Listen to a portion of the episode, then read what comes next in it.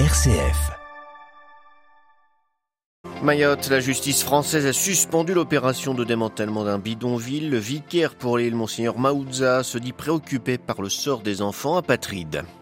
Grande plateforme numérique entrée en vigueur du contrôle européen. Avec ce principe, ce qui est illégal dans la réalité doit aussi l'être sur Internet. La Commission européenne a publié le nom de 19 plateformes concernées pour le moment. La vague d'arrestations en Turquie dans le cadre d'une opération antiterroriste visant des membres et des soutiens du PKK. L'opposition dénonce une manœuvre de répression à trois semaines des élections présidentielles et législatives. Un an et demi de la présidentielle, cette fois aux États-Unis, Joe Biden annonce qu'il briguera un second mandat. Il se présente comme un rempart face à Donald Trump lui-même candidat. Les églises de France en péril, les démolitions se multiplient. Quels sont les édifices concernés? Pourquoi ce mouvement et que faire pour préserver ce patrimoine religieux? C'est ce que nous verrons dans notre dossier à suivre à la fin de ce journal. Radio Vatican, le journal, Xavier Sartre. Bonjour. La justice française a donc suspendu l'opération Wambushu à Mayotte après le refus la veille des Comores d'accepter des migrants expulsés. La préfecture de Mayotte a cependant annoncé son intention de faire appel. Le début de l'opération avait été marqué par des heurts hier et des jets de pierre en direction des forces de l'ordre, lesquelles ont riposté avec des grenades lacrymogènes. L'expulsion des Comoriens est aussi problématique en vertu du droit du sol en vigueur dans le département français. De nombreux enfants d'immigrés sont nés à Mayotte et ne sont pas enregistrés auprès des autorités.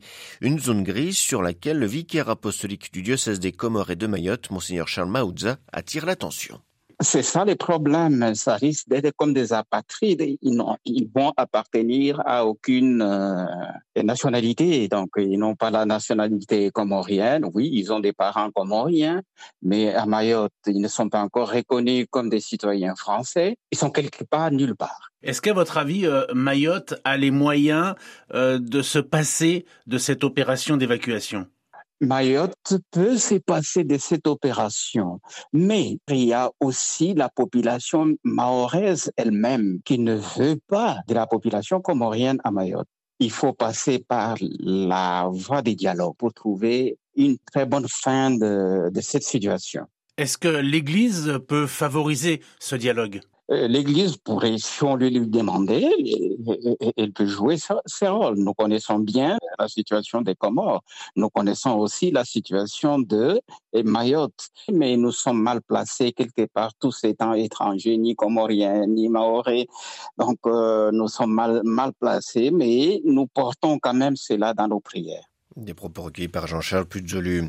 Ce qui est illégal dans la réalité doit l'être aussi sur Internet. Sous ce slogan présenté fin 2020, la Commission européenne a préparé de législation, dont la loi sur les services numériques.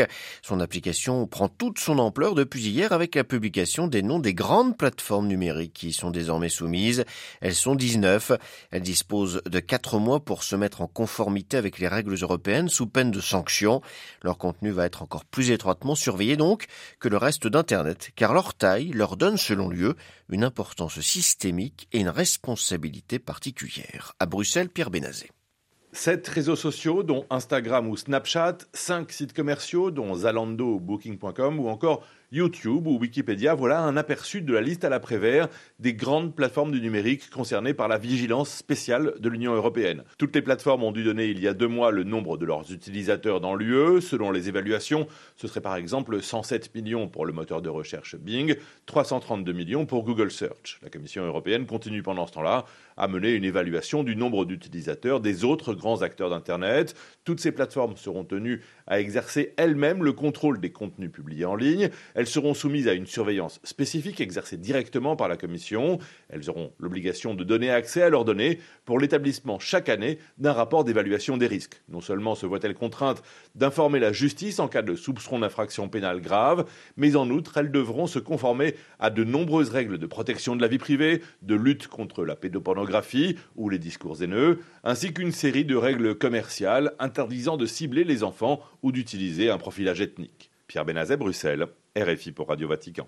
Le cessez-le-feu au Soudan bien fragile et bien théorique, des combats et des raids aériens ayant toujours lieu à Khartoum, la capitale. Selon l'ONU, il n'y a pour l'instant aucun signe clair que l'un ou l'autre des deux généraux qui s'affrontent depuis 11 jours est prêt à vraiment négocier. Les paramilitaires du général Mohamed Daglo ont déclaré avoir pris hier le contrôle d'une raffinerie et d'une centrale électrique à 70 km au nord de Khartoum. Rétro-pédalage en Afrique du Sud, la présidence a affirmé finalement dans la soirée d'hier que le pays ne quitterait pas la Cour pénale internationale. Elle invoque une erreur de communication du parti au pouvoir, l'ANC. Un peu plus tôt dans la journée, le président Ramaphosa avait affirmé le contraire en public. À l'origine de ce cafouillage, la venue prochaine à Pretoria du président russe Vladimir Poutine sous le coup d'un mandat d'arrêt de la Cour. Théoriquement, l'Afrique du Sud devrait l'arrêter. Vague d'arrestations hier en Turquie, 110 personnes ont été interpellées dans le cadre d'une enquête antiterroriste visant des membres et soutiens présumés du Parti des travailleurs du Kurdistan, le PKK. L'opposition pro-kurde le pouvoir d'intensifier la répression à moins de trois semaines des élections présidentielles et législatives.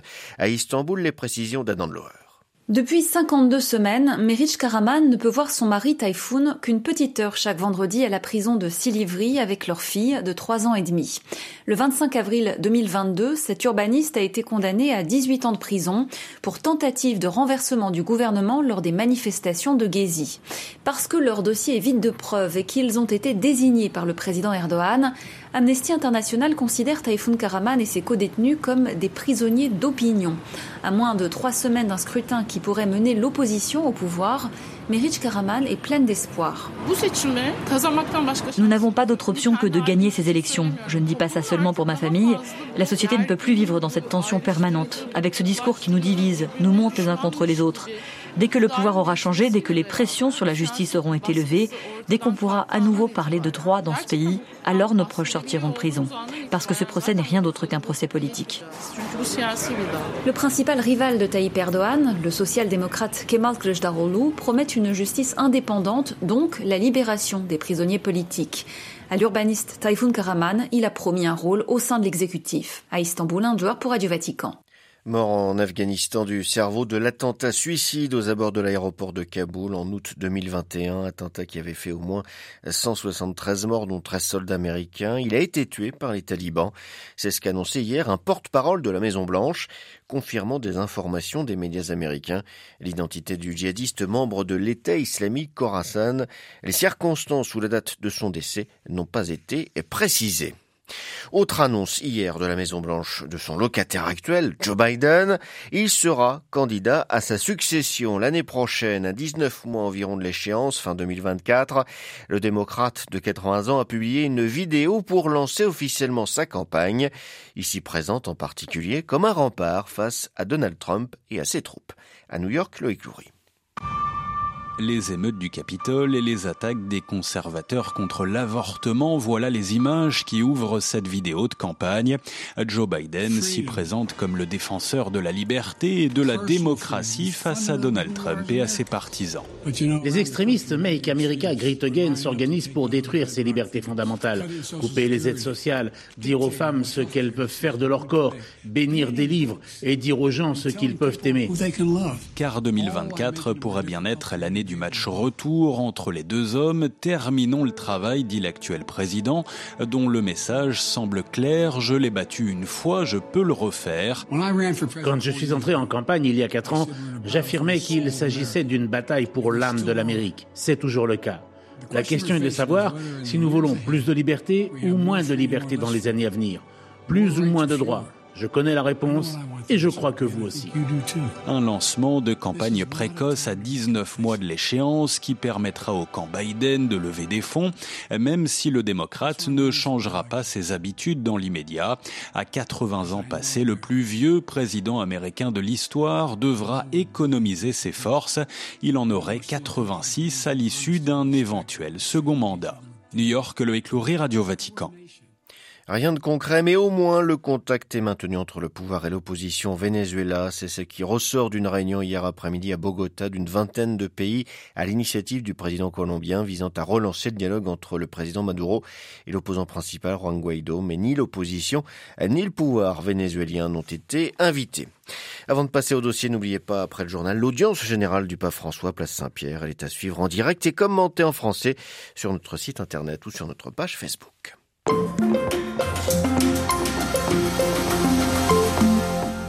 Dans son dernier numéro, Histoire Magazine revient sur le patrimoine religieux français, sur les périls qui le menacent. La France compte environ 45 000 églises paroissiales. Toutes celles construites avant la loi de 1905 sur la séparation des églises et de l'État sont du ressort des communes, sauf les cathédrales qui dépendent de l'État. Une charge importante pour ces collectivités. La moitié environ de ces édifices, si familiers dans le paysage hexagonal, ont été construits au 19e siècle. Ils ne sont pas pour la plupart inscrits au registre des monuments historiques, ce qui les protégerait. Or, on constate en France depuis plusieurs années la destruction, dans le pire des cas, de ces églises inoccupées ou tombant en ruine. Quelles sont ces églises Qui est responsable de cette situation si préoccupante pour ce patrimoine religieux? Que peut-on faire pour le protéger? Élément de réponse avec Mathieu Lours, docteur en histoire, enseignant à l'école de Chaillot ce sont surtout les édifices du 19e siècle qui sont en péril en France. Parce que le 19e siècle, c'est le maximum de la construction religieuse en France. Actuellement, plus de la moitié de notre patrimoine religieux date du 19e siècle. On construit des églises partout. Et donc, il faut euh, construire beaucoup, il faut construire vite. Et on emploie souvent des matériaux qui sont des matériaux euh, briques, plâtre, métal, qui vont entraîner des jeux entre ces matériaux, des phénomènes de corrosion. C'est des grandes églises, mais leur pérennité, à cause, à cause de la manière dont elles sont construites, est, parfois plus compliquée. Deuxième type de, problème pour ces églises du 19e siècle, c'est celles qui sont dans des centres-villes anciens, ou des quartiers très proches des centres-villes anciens, où la, pratique religieuse tend à s'émousser et où finalement ces, grands édifices coûte très cher à la charge des, des, collectivités qui les possèdent. Donc cette France catholique du 19e siècle, eh bien, elle vient buter sur la, la déchristianisation, ou du moins l'effondrement de la pratique au 20e. Alors les, les, églises paroissiales qui ont été construites avant la loi de 1905 sont la propriété des communes. Est-ce que ça exonère les diocèses euh, de, de, toute responsabilité dans leur euh, maintien en, en état? Les diocèses ont leur part de responsabilité sur l'entretien courant. C'est-à-dire déjà que l'église soit nettoyée et euh, rangée, c'est déjà pas mal. Parce qu'une église nettoyée et rangée où l'électricité est en ordre, euh, ça permet déjà d'éviter pas mal de problèmes. Et surtout, les diocèses euh, doivent avoir une fonction de vigilance. C'est-à-dire que, comme un locataire dans un appartement, s'il a une fuite chez lui, il le signale immédiatement au propriétaire. Il doit faire en sorte que le propriétaire fasse le nécessaire. Donc ça, c'est l'affectataire, c'est le curé qui peut et qui doit le signaler. En fait, la plupart des églises en péril, elles sont en péril aujourd'hui parce qu'il y a eu un défaut d'entretien à un moment donné. Et euh, la, solution pour nos églises, c'est vraiment d'assurer l'entretien courant. Parce qu'une église du 19e siècle, si elle perd quelques ardoises, c'est rien. Mais trois ans après, il y a trois mètres carrés de toiture qui sont partis, si, on n'a pas remplacé ces ardoises. Le curage des gouttières, fondamental. L'étanchéité des murs gouttereaux. Et si cet entretien n'est pas assuré, alors là, on se retrouve face à des dépenses de restauration insurmontables. Et il faudrait donc que, au quotidien, les mairies assument ce petit entretien. Et là, le clergé doit vraiment assumer ce rôle. Alors pourquoi vouloir finalement absolument conserver des édifices qui sont inoccupés, onéreux en termes d'entretien et souvent d'un intérêt artistique euh, relatif? Tout est une question d'échelle. Ces églises font partie du paysage, font partie du quotidien et, sont des éléments identitaires du village. La qualité monumentale s'adapte aussi à l'échelle, aux réalités. Et le patrimoine, c'est littéralement ce qu'ont transmis nos pères. Et si les pères ont transmis une église du 19e siècle, le devoir de celui qui l'entretient, c'est soit de la conserver, soit, si vraiment c'est pas possible de la conserver, de la remplacer par une église du 21e siècle, de qualité esthétique et de fonctionnalité comparable. Parce que le problème, c'est pas tant que l'église du 19e siècle tombe en ruine et soit détruite. Le problème, c'est qu'elle ne soit pas reconstruite. Ou alors la reconstruction d'édifices qui ne pourront pas transmettre quelque chose de qualité comparable. Aujourd'hui, quand on désacralise une église, il est tout à fait possible que l'évêque impose, pour ceux qui vont racheter cette église, un usage qui ne soit pas désacralisant. C'est-à-dire un usage qui ne soit pas indigne de ce qui s'est passé dans le lieu pour afin de ne pas créer de scandale public mais c'est pas systématique et on a euh, des, églises en France qui sont devenues des salles de sport, des restaurants. Et mais dans le Nord, par exemple, à Coudekerque, il y a une église qui est devenue une épicerie solidaire, donc des usages liés à la charité également. Mais c'est bien gentil de désacraliser l'église et, et de la vendre, mais y a-t-il un acheteur pour un édifice euh, non classé, sans subvention, gros et onéreux, dans un village en, dépeuplement? Le patrimoine religieux français face au défi de la préservation. Mathieu Lourdes était ce matin l'invité de Radio Vatican.